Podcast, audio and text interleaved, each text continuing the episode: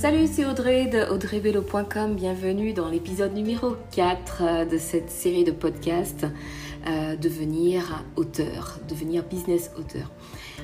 Alors, c'est vrai qu'on se demande souvent euh, est-ce que c'est facile d'écrire un livre ou plutôt du moins on se dit que c'est compliqué d'écrire un livre. Mais en réalité, si on a un modèle qui est déjà défini, un modèle qui, qui, voilà, qui est pré-mâché, et qu'il suffit simplement de suivre, eh bien à ce moment-là, l'écriture du livre, la, réalisation de la, on va dire, du squelette du livre devient beaucoup plus simple.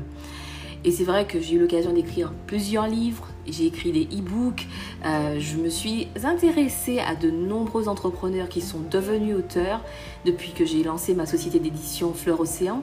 Et ce que j'ai compris, c'est que quand on n'a pas de plan détaillé, eh bien c'est une véritable erreur. Et c'est ce que commettent en fait la plupart des, des, entrepreneurs qui veulent écrire un livre, c'est qu'ils partent euh, en disant ou en partageant tout ce qu'ils ont mais sans mettre en place, sans mettre en place une structure.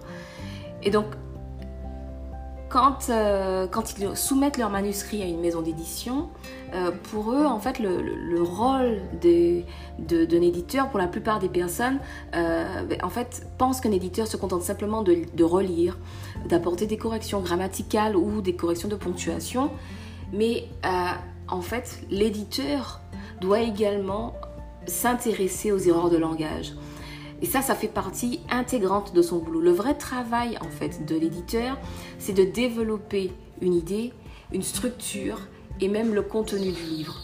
Donc, concrètement, en tant qu'éditeur, eh bien, il m'arrive il va m'arriver bien sûr de diviser peut-être certains chapitres quand je reçois des manuscrits euh, que me confient mes clients. Je regarde déjà si on a, une, on a une cohérence au niveau de la structure. Et donc oui, il m'arrive par exemple de prendre un chapitre, euh, de le mettre, euh, un chapitre qui est en fin, de le mettre au début parce que ça devient, un peu plus logique pour le lecteur. Euh, un chapitre qui est au milieu, eh bien le mettre plutôt en fin. Donc voilà, ou bien même effectivement scinder un chapitre qui est relativement consistant, le scinder en deux, trois, voire quatre chapitres totalement distincts pour justement fluidifier encore une fois la lecture et la compréhension auprès du lecteur. Mais concrètement, en fait, comment ça se passe par la suite? Alors ça, c'est déjà suffisamment concret ce que je dis, mais dans les faits, quand je travaille ainsi avec, euh, avec certains de mes clients, eh bien, je leur soumets, euh, donc une fois qu'ils m'ont remis le manuscrit, hein, je leur soumets un, fichier, un fichier dans lequel eh bien, il y a pas mal d'insertions, de suppressions, des corrections, des suggestions également que je leur, que je leur soumets. Et, et ensuite, souvent, pardon, souvent les suggestions, c'est quoi? C'est peut-être rajouter un petit peu plus de preuves, euh, faire un peu plus de recherche sur cette information, rajouter pourquoi pas des exercices euh, pour impliquer pleinement le lecteur, ok? Et puis éventuellement, ben, savoir ce qui se passe, qu'est-ce qu'on fait concrètement une fois qu'on a lu le livre, euh, une fois que le lecteur a lu toutes les pages du livre eh bien, qu'est-ce qu'il doit faire? Comment il peut contacter l'auteur? Comment il peut contacter, cet entrepreneur? Donc, c'est ça. Et, quand j'ai mis en place toutes ces suggestions, quand je lui remets ce fichier, eh bien, encore une fois, il retourne à son clavier et il reprend euh, toutes les étapes que je lui, euh, que je lui ai soumises.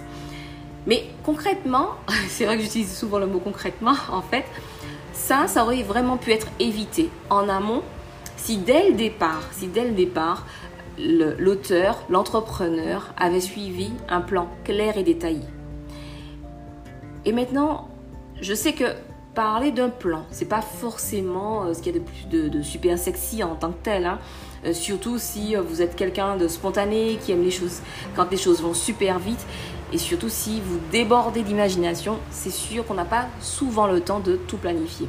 Cependant, la plupart des livres qui sont écrits sous la, sous, la coupe de l'impulsion, de, oui, de l'impulsivité, de la spontanéité, eh bien, une fois que l'inspiration est passée, ce type de livre est assez souvent délaissé et oublié dans un fichier, euh, soit sur l'ordinateur ou, ou, pire, peut-être que le livre au final a été édité et puis que euh, se retrouve avec des cartons de livres qui moisissent, euh, voilà, dans, un recoin de cave.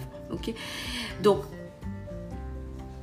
pourquoi c'est pas toujours conseillé d'écrire justement un livre sous le coup de l'impulsivité, de la spontanéité? C'est parce que on a du mal à se projeter. C'est-à-dire que sur l'instant, on, a une, super excitation, on a une bonne dose d'excitation, de joie, et on a envie d'écrire.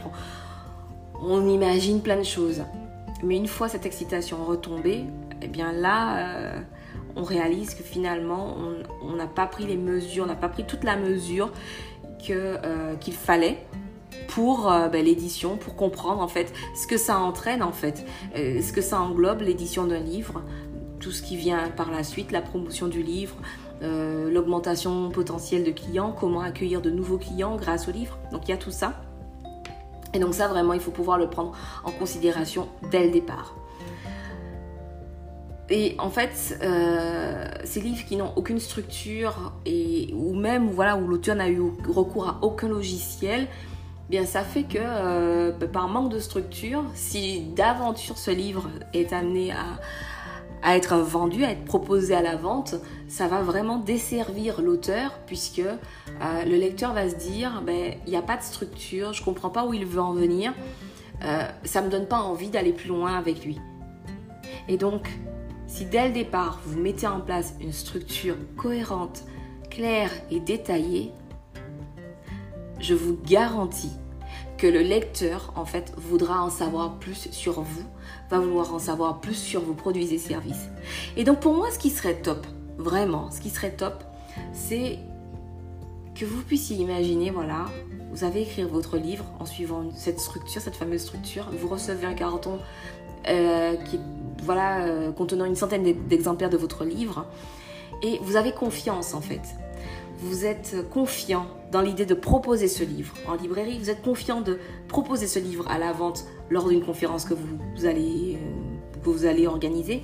Vous serez confiant et fier de parler en fait du contenu, de parler de ce que vous avez fait, de vous-même de vous positionner en tant qu'auteur ou en tant qu'auteur entrepreneur. ok? Euh, vous serez suffisamment en confiance pour que lorsqu'un journaliste va s'intéresser à votre activité, à votre livre et donc à votre activité, eh bien, vous n'aurez euh, aucun mal à dire oui, j'ai été publié, on a parlé de moi dans tel ou tel euh, journal, dans tel ou tel magazine. Voilà, c'est ça en fait. C'est vous n'aurez pas ce sentiment de proposer quelque chose de totalement faux. Vous n'aurez pas ce, ce, sentiment du syndrome de l'imposteur, j'ai envie de dire. Ok? Donc faut vraiment comprendre que la réussite de votre livre va passer par la mise en place d'une structure claire, par la mise en place d'un plan clair et détaillé. Eh bien, c'est tout pour ce podcast. Je vous invite à vous abonner pour ne pas manquer euh, la suite euh, des épisodes. Et d'ailleurs, justement, dans le prochain épisode, eh bien, on va parler de euh, justement du plan. Voilà, comment mettre en place un plan, ce qu'il doit y avoir dans votre livre pour qu'il puisse séduire votre lectorat. Je vous dis à très vite. Pensez à vous abonner et puis si vous avez aimé, faites-le moi savoir. À très vite.